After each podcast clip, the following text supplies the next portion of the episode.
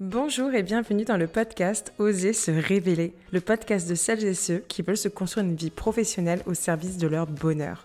Je suis Christelle, ex-cadre dans le marketing et à présent coach professionnel. Mon objectif est de t'accompagner dans la définition et l'atteinte d'une vie qui te fait vibrer. Tu trouveras dans les épisodes du podcast des conseils, outils de coaching et témoignages inspirants de personnes qui ont su oser passer à l'action pour se construire leur vie de rêve.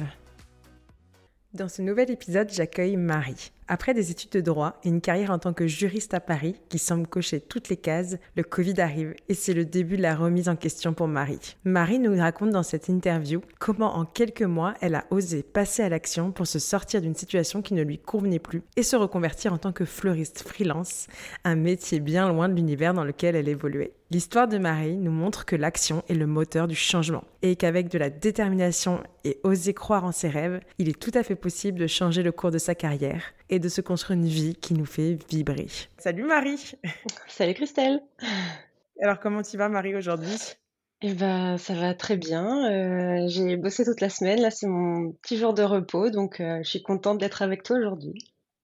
Trop bien. Bah, moi aussi, je suis super contente de t'accueillir sur le podcast. Et puis, je pense que ça va être une interview qui va être assez euh, sympa, assez parlante. En tout cas, moi, elle me parle beaucoup parce que j'aime beaucoup, effectivement, ton parcours, le changement que tu as pu mettre en place dans ta vie. Donc, je pense que ça va être très intéressant pour nos auditeurs et très enrichissant. Alors, ce que je te propose, Marie, pour commencer, c'est peut-être, est-ce que tu peux te présenter brièvement, nous dire un petit peu bah, qui tu es, qui est Marie? Ok, alors donc, je suis Marie, j'ai 33 ans, je vis à Paris depuis bientôt 10 ans, je suis originaire de, de la baie de Somme en Picardie.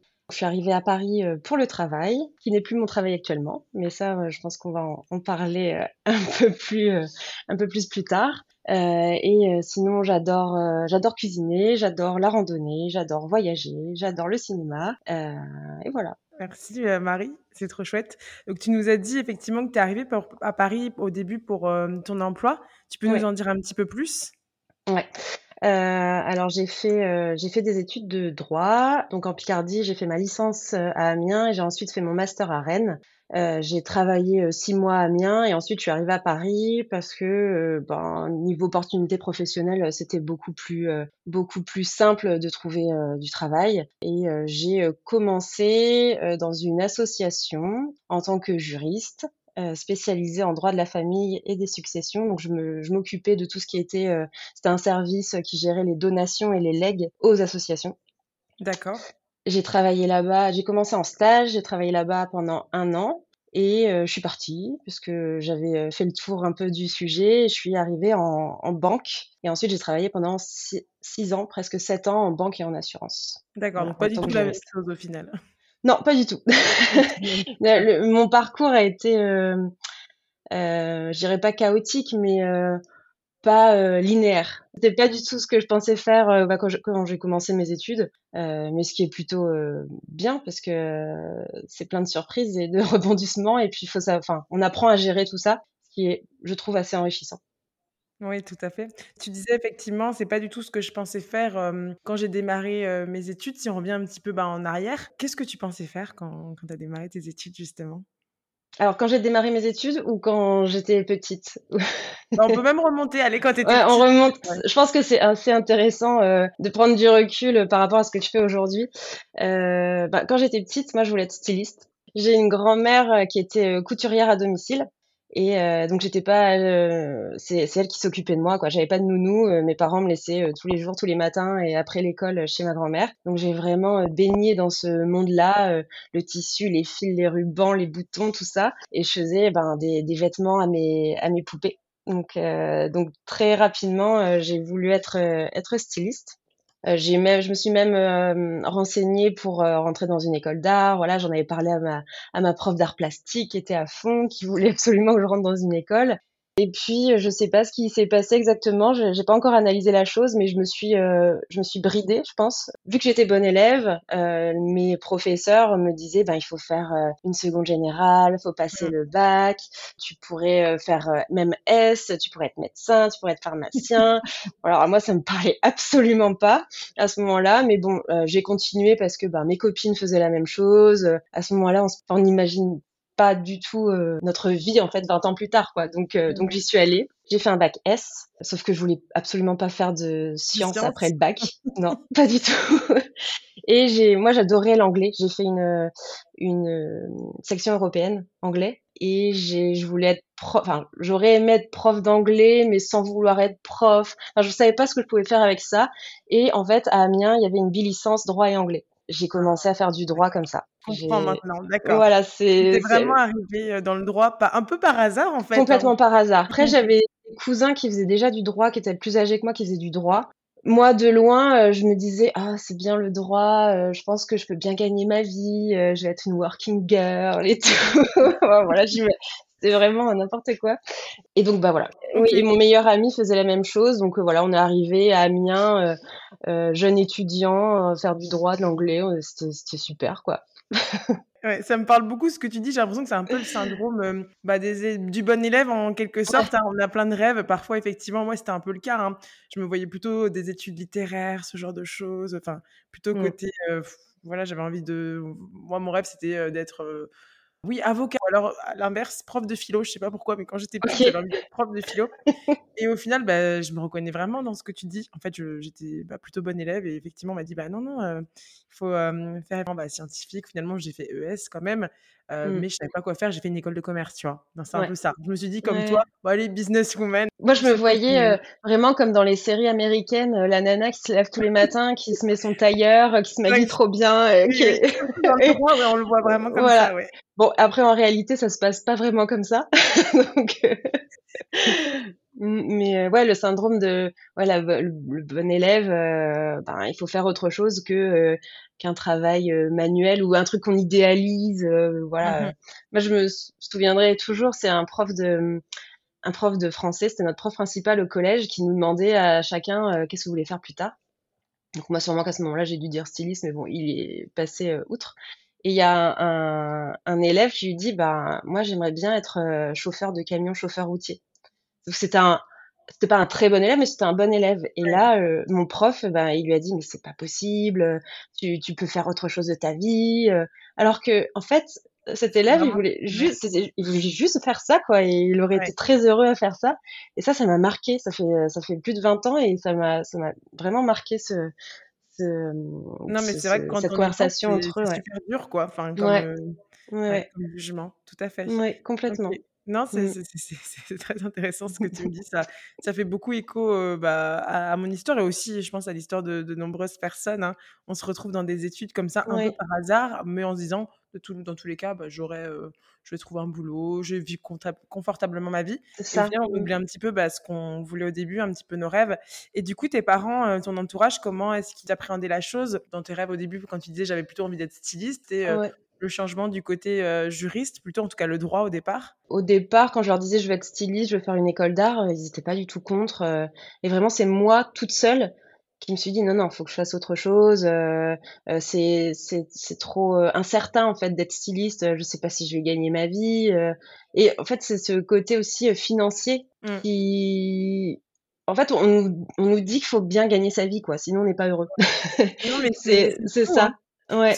c'est vrai que parfois, c'est plutôt les parents ou l'entourage qui va, bah, comme ce prof euh, parlait, qui vont nous pousser en fait à bah, un petit peu changer nos plans en disant maintenant on va dans une filière beaucoup plus sécuritaire où on mmh. entendait beaucoup le euh, non mais ça c'est bouché, ça c'est bouché, n'y va pas. Ou alors faut avoir un réseau, euh, faut connaître des gens, ouais. Ouais, mais là, tu mmh. dis effectivement que toi, ta famille, elle était plutôt assez ouverte. Ouais, euh, complètement. C'est intéressant de se dire, à, ton, à cet âge-là, tu te disais déjà, en fait, il faut que j'arrive à gagner ma vie. pour la pression de, il faut que j'ai un emploi stable, ça. Euh, des revenus suffisants, euh, etc. Et mmh. aussi, tu te mettais un petit peu des freins, des blocages en te disant, bah, en fait, styliste, c'est un peu l'insécurité. Alors qu'il y a quand même des gens qui arrivent à en vivre. Bah, c'est ça, c'est ça. Ouais. Après, moi, je viens quand même de la campagne aussi. Enfin, je pense que ça joue. Je suis pas du tout une citadine à la base. Euh, je viens de la campagne, donc euh, bon, la petite campagnarde qui devient styliste, euh, clairement, c'est c'est un film quoi. C'est pas c'est pas la réalité. C'est un film de Noël. ouais, voilà, c'est ça. donc donc ouais. On est allé, sur la sécurité. C'est ça. C'est ça. Mais sans qu'on me l'impose, hein, sans qu'on me l'impose du tout. Hmm. Après, mes parents étaient très fiers de moi, que je fasse du droit, parce que Euh, mes parents, ils ont, ils ont pas le bac. Enfin, ils, ils, étaient employés euh, de bureau euh, toute leur vie. voilà. donc voilà, le, le, fait, je voulais être notaire à la base. Donc la, leur fille devient notaire, clairement, l'ascenseur social, plus, plus, bah oui. Mm. Ouais, voilà. toujours assez valorisé, effectivement. Ouais. C'est ça. je comprends. Mm. Ok, c'est super intéressant. Et du coup, comment elles se sont passées tes études euh, une fois que tu as découvert justement l'univers du droit mmh, Alors, la, licence, euh, ça s'est bien passé. Euh, euh, je me suis jamais vraiment posé de questions. Après, donc après la licence, on doit quand même se demander ce qu'on veut faire. moi, j'avais fait des stages dans le notariat, mais complètement par hasard aussi. Je me suis dit bon bah ça s'est bien passé j'ai pas été traumatisée par euh, par les notaires que j'ai rencontrés, euh, donc euh, bah je vais je vais me lancer là-dedans. Donc je suis partie à Rennes en me disant bah je, je, veux le M2 droit notarial. Aujourd'hui c'est plus pareil, mais à, à, notre époque il fallait viser un M2 et en gros il fallait rentrer dans le M1 de la ville où il y avait le M2 qu'on voulait. Comme ça c'était plus ah simple de rentrer dans le M2 parce qu'il y avait une sélection au M2 et pas au M1. Et, et donc je suis allée je suis allée là-bas et Franchement, euh, non, non, euh, super. Et après, avec du recul, je pense que j'avais pas la maturité encore à ce moment-là de, euh, de me dire qu'est-ce qui est fait pour moi, qu'est-ce qui, qu'est-ce qui va me faire du bien dans la vie. c'est ça surtout. Et, donc, bah, le M2 en poche, je cherche du travail. Et là, je retourne en Picardie chez un notaire, donc à Amiens. Et là, au bout de six mois, ça va pas, ça va pas du tout. Euh, je pense que je me suis vue 40 euh, ans au même endroit, euh, derrière ce bureau, et la panique. Donc la ça panique. Ça pas du tout à ce que tu avais prévu dans tes films non, américains. absolument pas, absolument pas. Donc ben j'arrête. Voilà, au bout de six mois, alors que j'étais partie pour deux ans dans une étude notariale pour devenir notaire. j'arrête au bout de six mois et là bon bah qu'est-ce que je fais? J'ai quand même un master en droit, donc je peux trouver du travail. Mais ce qui n'était pas forcément évident parce que le master est quand même spécialisé pour euh, travailler dans une étude notariale, ce que je ne voulais absolument plus. Euh, et c'est mon meilleur ami qui, euh, qui à l'époque va trouver une annonce pour pour travailler à Paris. Lui, il était déjà à Paris, donc je pense qu'il y avait un petit. il voulait que je vienne, je vienne le rejoindre. Et, qui me trouve une annonce et donc je passe cet entretien dans la, la fameuse association où j'ai j'ai commencé à Paris pour être pour être juriste. Voilà. Et, euh, ça s'est très bien passé. Et me voilà euh, arrivée à Paris. Et euh, à ce moment-là, donc je commence mon stage. et ça, je m'en suis souvenue il y a quelques quelques années. en fait, je pensais déjà à faire autre chose. j'avais déjà? ouais. en fait, j'avais un carnet. J'ai retrouvé ce carnet. Et dans ce carnet, j'avais écrit projet salon de thé. Je voulais ouvrir un salon de thé. et pas du tout dans le droit non plus. Pas du tout, pas du tout. Donc euh, j'écrivais mes idées et tout ça et euh, euh, et, voilà. Donc je suis restée un an là-bas. Et bon, sans ouvrir, j'ai pas ouvert mon salon de thé ensuite, hein, mais peut-être que ça viendra, ce sera un autre projet, oui. je sais pas.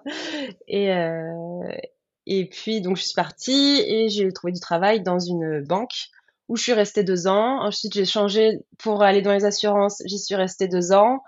Euh, si je suis retournée en banque, je suis restée deux ans. Et mon dernier poste euh, en assurance, je suis restée deux ans et demi. Donc tous les deux ans, euh, j'avais la bougeotte. Euh, je, je m'ennuyais, ce qui était, je pense, aujourd'hui un signe de ça ne va pas du tout ce que tu fais, Marie. Mhm.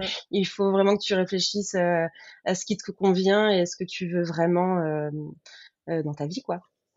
Et, comment tu le vivais ces changements justement? C'est quoi? C'est au bout d'un an et demi, tu te disais je m'ennuie? Et tu ouais, je m'ennuie. pas changer d'entreprise je, je voulais pas changer de métier à ce moment-là. Euh, c'était pas un gros changement que je souhaitais dans ma vie, mais c'est oui voilà, c'était changer changer d'entreprise.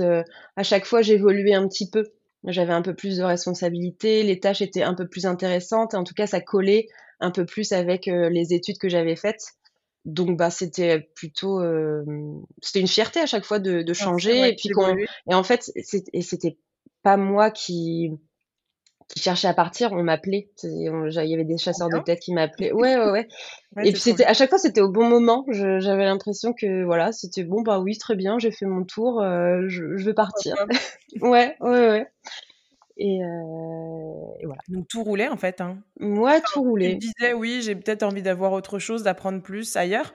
C'est ça. Pas de, pas de, comment dire, pas de en tout cas, problématique dans ton emploi. Tu te sentais quand même bien. Non? Ouais, non, dans mon emploi, je m'y sentais bien. Enfin, je pense, oui. Enfin, je m'y sentais bien. Non, je, je, pense que je m'y sentais pas bien, mais je me posais pas la même question. ouais. C'est c'est correct, de toute façon, bah, j'ai mon salaire, ça se passe bien, j'ai ma vie à côté. Ça. Euh. Oui, et puis quand on commence à avoir un, à gagner sa vie, euh, c'est un peu difficile de retourner en arrière. Enfin, c'est c'est un peu un aboutissement. On a fait cinq ans d'études, voire plus. Euh, on commence à gagner sa vie, on commence à être indépendant.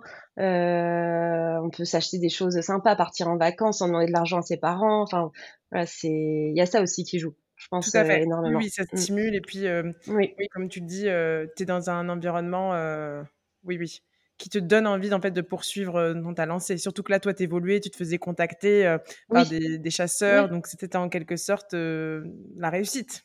Mais du coup, qu'est-ce qui a fait que du jour au lendemain, enfin je sais pas, tu vas nous dire, ça se trouve c'était pas du jour au lendemain, tu décides de, changer d'emploi puisqu'aujourd'hui tu ne fais pas du tout la même chose. Tu vas nous expliquer aussi bah, quel est ton métier aujourd'hui. Est-ce que tu peux nous en mmh dire un petit peu plus? Alors, le Covid est arrivé. Comme pour beaucoup de personnes en, en, cours de reconversion ou qui se sont reconverties, le Covid, ça a été vraiment un élément déclencheur. Euh, pour ma part, euh, donc j'étais juriste en entreprise. Le confinement arrive, le télétravail arrive. J'avais jamais fait de télétravail de ma vie. Donc euh, télétravail pendant euh, quoi deux, deux, mois et demi, je sais plus combien de temps ça a duré, on a déjà oublié le confinement. Seul dans mon appartement de 28 mètres carrés. donc à ne plus voir mes collègues, juste les avoir au téléphone euh, je sais pas, deux, deux, trois fois par semaine. On n'avait pas tellement de réunions. Enfin, les deux premières semaines ont été euh, archi euh, compliquées. Enfin, je faisais des crises d'angoisse. Enfin, c'est, je pense c'est le confinement juste dans sa globalité qui était difficile à gérer seul. Et après, j'ai commencé à avoir une réflexion sur, bah, justement qu'est-ce que je fous quoi? Qu'est-ce que je fous euh, Tous les matins, euh, j'ouvre mon ordinateur à 9h, euh, je traite mes mails, j'ai des trucs pas très intéressants, enfin qui, qui me stimulent pas surtout. Voilà, c'est ça, ça me stimule pas tellement. Est-ce que ça va est-ce que ça va être ça ma vie? Voilà, je, commençais à avoir des questions un peu métaphysiques. voilà, c'est ça. Et donc j'ai commencé à me dire bon ben je pense que faut que je fasse autre chose. Voilà, je, c'est venu euh, assez, assez rapidement parce que voilà, je faisais des crises d'angoisse, je pleurais beaucoup. Donc physiquement, en fait, mon corps euh, me disait quelque chose. Faut fuir euh, cette situation. Et euh, donc j'avais souvent, je m'entendais très bien avec un collègue et puis à chaque fois que je l'avais au téléphone, je me mettais à pleurer. Euh, il, il, essayait de me consoler, le pauvre, mais ça devait être horrible pour lui aussi. Et, et donc le, on retourne au travail. Euh... Ça, après le confinement? Ouais, après le confinement, on retourne au travail. Moi, j'avais amorcé donc cette réflexion, mais sans savoir vraiment ce que je voulais faire. À ce moment-là, euh, j'avais pensé être devenir euh, cordonnier. Voilà, il y, avait un cordonnier à côté de mon mon travail, donc j'étais allée le voir, je m'étais renseignée sur euh, sur le métier, tout ça. Bon, ça avait fait, ça avait, ça m'avait pas transcendé finalement. Et puis arrive euh, le, le mois, au mois d'août, donc on part en vacances, euh, tout, tout, va bien, je pars en vacances et je reviens et je peux plus ouvrir euh, mon ordinateur. Quoi. C'est, mmh. c'est genre impossible. Ouais, gros blocage.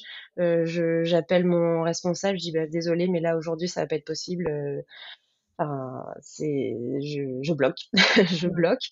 Et là, je travaille pas pendant 15 jours. Donc j'ai un arrêt de travail pendant 15 jours et euh, je me vois pas en fait enchaîner les arrêts de travail. Enfin, je fallait que je trouve une, une solution pour euh, ne pas être malheureuse tout le temps parce que là pendant 15 jours, j'ai clairement été malheureuse et puis les mois euh, précédents, euh, j'étais j'étais malheureuse quoi, je je savais pas mmh quoi faire puis ça empiétait sur ma vie personnelle aussi et en fait je je donc pendant ces 15 jours d'arrêt de travail, je traîne sur Instagram, voilà et je vois une fleuriste qui qui propose des ateliers avec elle pour découvrir euh, l'art floral.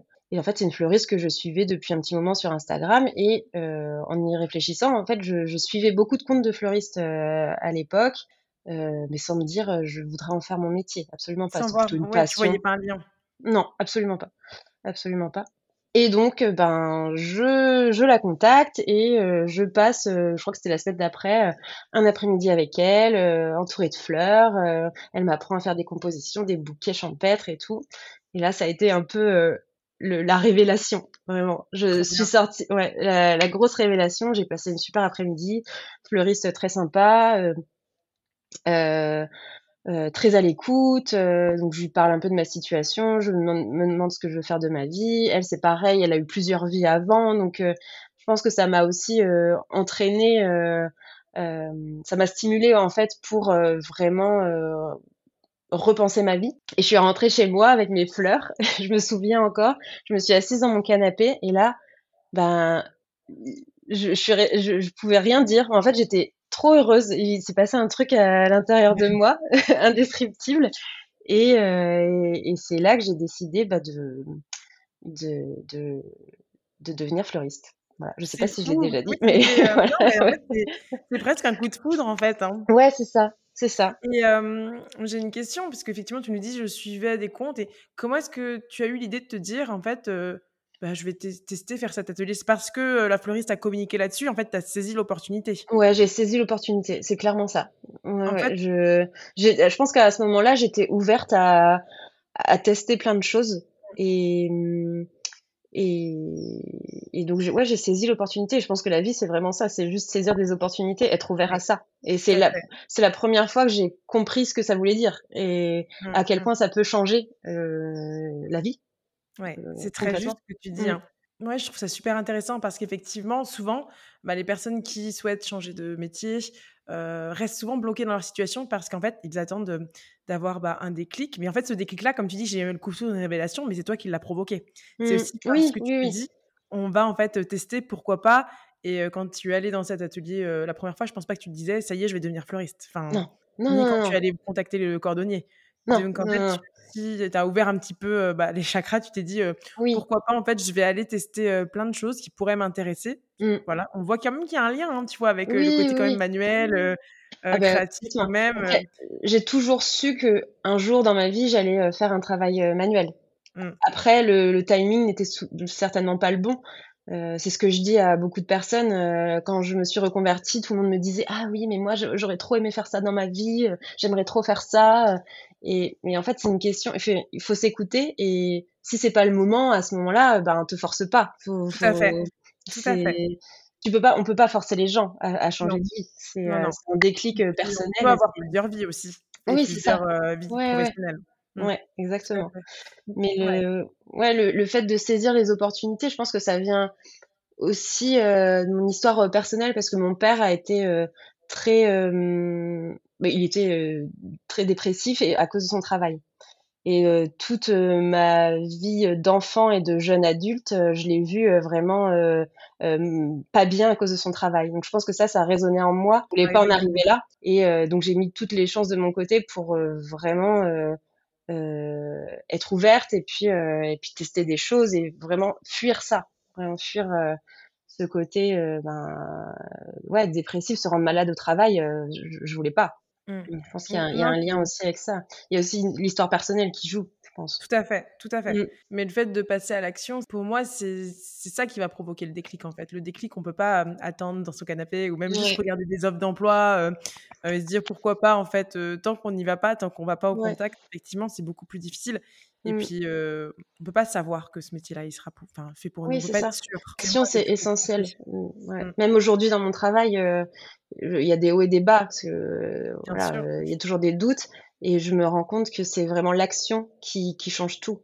Ouais. Qui, qui, peut changer en positif ou en négatif, mais au moins on est sûr. Voilà, on, a tenté et euh, on recommencera pas, ou alors euh, justement on va poursuivre dans cette voie, mais euh, au moins on, on, sait. Tout à fait, et pas de regret derrière, effectivement. Voilà, du coup, après ce stage, tu te dis waouh, c'est fait pour moi, et qu'est-ce qui se passe? Euh, Je commence à me dire comment je vais partir de mon travail. Euh, en fait, j'avais plusieurs euh, solutions. Beaucoup de personnes me disaient, parce que j'ai commencé à en parler un petit peu autour de moi. Ça a effrayé certaines personnes, évidemment. Euh, donc on me disait, mais pourquoi tu commences pas euh, un CAP en ligne pendant que tu travailles Voilà, comme ça tu fais la transition. Et moi, je me voyais pas du tout avoir deux activités en même temps. C'est soit, c'est, je pense que c'est un, un tempérament. Je, Mm. je, je pouvais me donner à fond que dans une, euh, dans, dans une matière, dans un domaine, en fait. Oui, je comprends. Tu voulais le vivre à fond. Et ouais, voilà, c'est ça. Donc le la solution c'était ben de partir euh, voilà, c'est quand quand est-ce que je pars? Quand est-ce que je pars de mon travail euh, sans euh, décevoir euh, mon chef, mes collègues, voilà, parce que je je j'ai toujours l'impression que je dois beaucoup aux gens, voilà. Oui. Donc euh, le fait de partir comme ça un peu comme une voleuse pour faire quelque chose complètement incertain, euh, j'avais j'ai eu du mal en fait à, à en parler. Ça a été euh, ça a été assez difficile. Mais euh, donc là, on était au mois d'août et au mois de mois d'octobre, j'ai posé ma, ma, démission, quoi. Voilà, Ah bah c'était quand même assez rapide, hein. Ouais, ouais, c'était assez rapide. Mais Enfin, le temps que euh, tu t'organises, mais en fait, t'as pas perdu de temps non plus. suis un peu comme ça. Mais en même temps, je- c'est c'est pas plus mal, hein. Oui, oui, oui, c'est pas plus mal, mais je, je déteste euh, l'incertitude. euh, voilà, donc c'est soit j'y vais, soit j'y vais pas, mais voilà, euh, là, il fallait que j'y aille, donc j'y suis allée. Et puis, ben, donc octobre démission et je suis partie au mois de février. D'accord. Donc ensuite, tu as pourfait des études, c'est ça? Tu as dû passer Oui. des diplômes? Oui, alors les pour être fleuriste, il n'y a pas besoin de diplôme, c'est pas réglementé. D'accord. Donc il y a un CAP fleuriste quand même. Euh, ça c'est le premier diplôme euh, si on veut devenir euh, fleuriste et qu'on veut passer un diplôme en effet. Mais donc la personne que j'avais rencontrée donc pendant ce, cet après-midi d'art floral n'avait été autodidacte. Elle n'avait pas du tout passé de diplôme et elle s'était formée avec des fleuristes dont elle aimait le style et donc elle avait payé des formations privées Mhm. avec ces fleuristes. Donc moi, j'avais commencé à me renseigner pour faire ce, ces, formations. J'avais un petit peu d'argent de côté, donc euh, donc voilà, j'ai fait euh, une formation avec une fleuriste euh, à Paris pendant une semaine. Et ensuite, en fait, je me suis rendu compte que fleuriste, finalement, si on pratique pas, c'est difficile d'apprendre le métier. Il faut être tous les jours à manipuler de la fleur, à faire des bouquets, sinon on n'y arrive pas. Donc j'ai voulu faire un stage. J'ai fait un stage euh, dans un atelier et ça c'était Pôle Emploi qui me qui me donnait une convention de stage pendant un mois. Sauf qu'au bout d'un mois, ben en fait, euh, il me disait bah non, c'est fini le stage, euh, il faut, faut faut travailler maintenant. Mais moi je voulais encore me former et puis je me voyais pas euh, aller chez un fleuriste et dire euh, bonjour, euh, j'ai fait un mois de stage, euh, est-ce que vous pouvez me prendre en, en CDI? Voilà. Donc, euh, bah, finalement, je me suis inscrite quand même à une école en ligne pour passer le CAP fleuriste qui me permettait de faire, euh, d'avoir des conventions de stage pendant deux ans. D'accord. Donc, j'ai finalement passé le diplôme, mais c'était pas, c'était pas un souhait, euh, C'était vraiment pour pouvoir pratiquer, en fait, c'était pour pratiquer. Voilà. Euh, donc, j'ai fait plusieurs mois dans ce, ce même atelier et euh, ensuite, en fait, moi, à la base, je, je veux pas faire, je voulais pas faire fleuriste en boutique, Mhm. juste, enfin, surtout faire de l'événementiel, donc c'est fleuriste en atelier. Bon, pas sans contact avec la clientèle en fait. Mais je me suis dit, je vais quand même faire un stage en boutique pour voir ce que c'est et puis être sûre de moi, me dire non, je veux pas faire ça. Donc j'ai fait un stage en boutique pendant deux semaines. Finalement, j'y suis restée un an parce que ça s'est bien passé euh, avec euh, avec le fleuriste, avec l'équipe et puis en fait, on apprend énormément en boutique. Euh, donc je regrette pas du tout. J'ai fait ça pendant un an. Après, j'ai euh, j'ai arrêté. Je me suis mise à mon compte en tant que freelance. Euh, je suis fleuriste euh, freelance aujourd'hui. Donc le, le, le métier de fleuriste freelance, c'est vraiment de travailler pour des fleuristes, surtout en événementiel, quand ils ont besoin de, de renforts euh, sur des moments particuliers de l'année, sur des mariages, sur des dîners. euh, voilà. Trop bien. Du coup, là, tu es à ton compte, en fait. Euh, Oui. tu interviens euh, auprès de fleuristes sur des Mm. événements. euh, Donc, ton quotidien, euh, c'est quoi, en fait, tes journées Si tu peux nous expliquer un petit peu les missions que tu as au quotidien? Alors les journées ne se ressemblent pas du tout, puisque quand on est fleuriste freelance, il faut s'attendre à être contacté en dernière minute.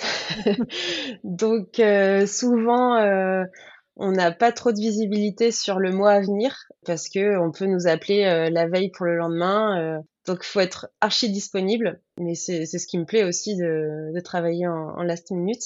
J'ai pas d'endroit fixe du coup, donc euh, je travaille, je peux travailler en boutique, je peux travailler en atelier. euh, donc moi j'habite à Paris, donc je peux travailler dans Paris. L'été il y a la grosse saison des mariages, donc je peux travailler euh, partout en France. La, mm, la dernière saison, donc entre, en gros c'est entre mai et octobre la saison des mariages. L'année dernière j'ai découvert ça, c'était ma première euh, saison.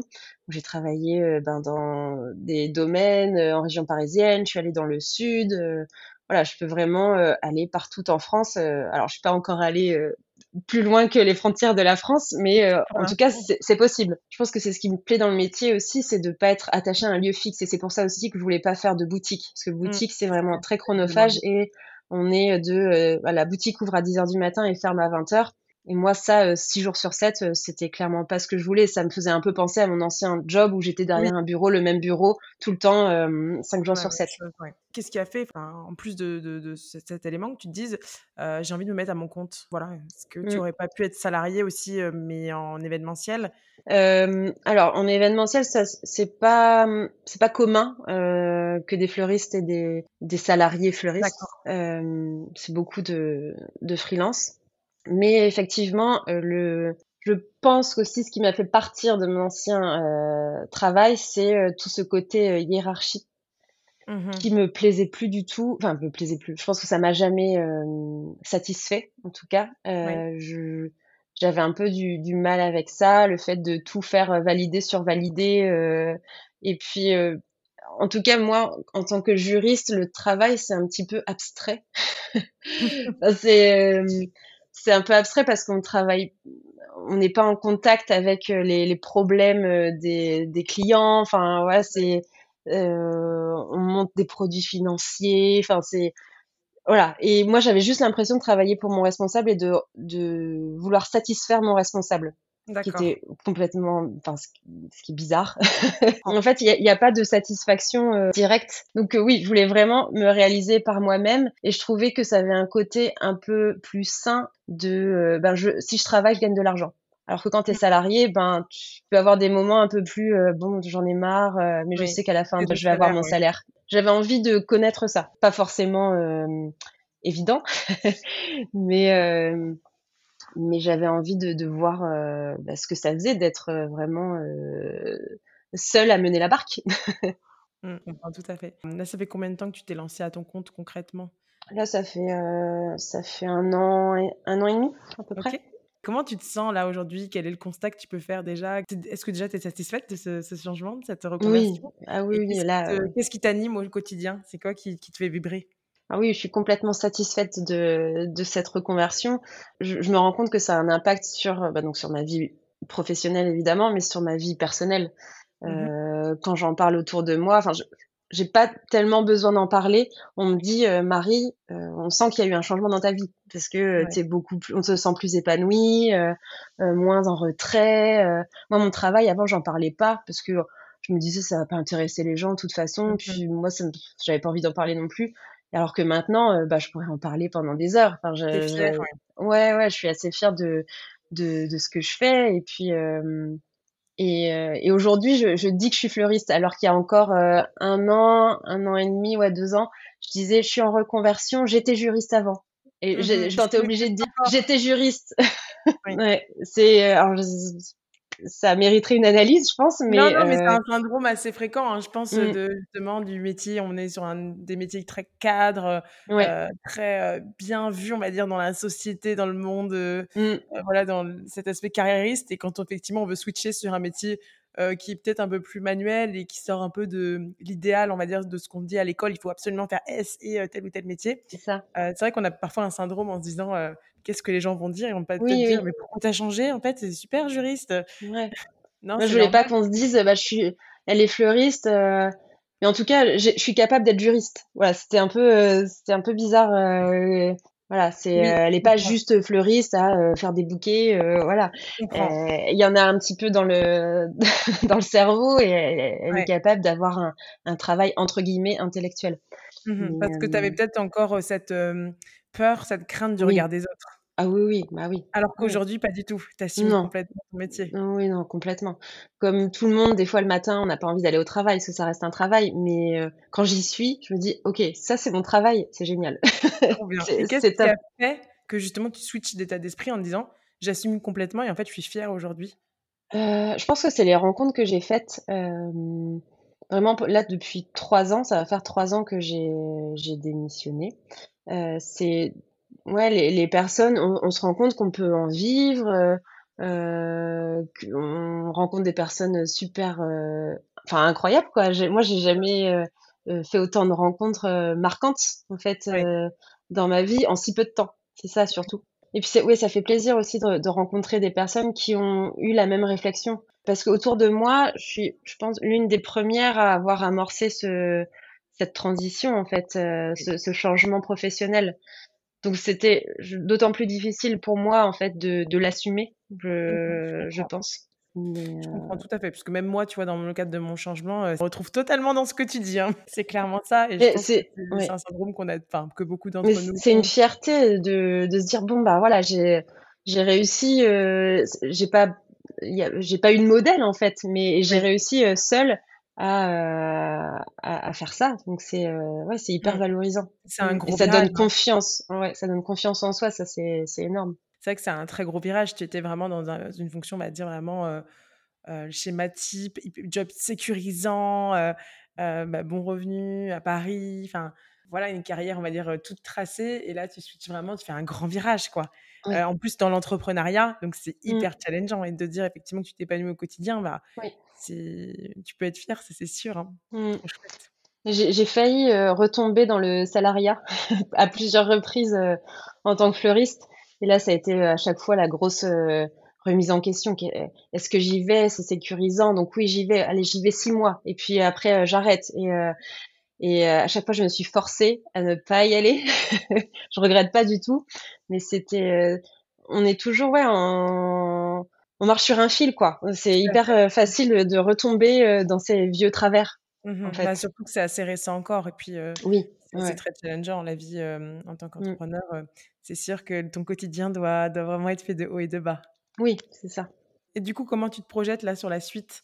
C'est quoi tes projets pour bah, les prochains mois, la prochaine année bah, moi, je considère que ma reconversion n'est pas totalement achevée. oui. euh, donc là, je suis fleuriste. je, on me fait confiance quand on me donne des missions. Là, je, je le ressens au fil des mois. Ça, c'est génial. Euh, mais moi, mon, mon rêve, c'est euh, de cultiver mes fleurs et euh, d'utiliser ces fleurs pour euh, faire mes événements. Trop bien. Voilà, ça, ça fait un petit moment que que ça me travaille et j'ai fait des stages en ferme florale euh, pour apprendre à, cultiver parce que j'ai aussi une vision assez euh, écolo bobo de de la fleur. Euh, ouais, ouais, ouais. Je sais pas si si tu sais, mais bon, voilà, 80%, plus 80% de la fleur qui est vendue en France ne vient pas de France. Oui. vient des Pays-Bas et puis voire d'Afrique ou d'Amérique mmh. latine. Et ça, c'est une vision de du métier qui qui me plaît pas du tout. Euh, je suis de plus en plus radicale euh, par rapport à ça au fil des mois. Euh, donc voilà, j'aimerais bien mettre en place ça. Après, j'apprends à être patiente.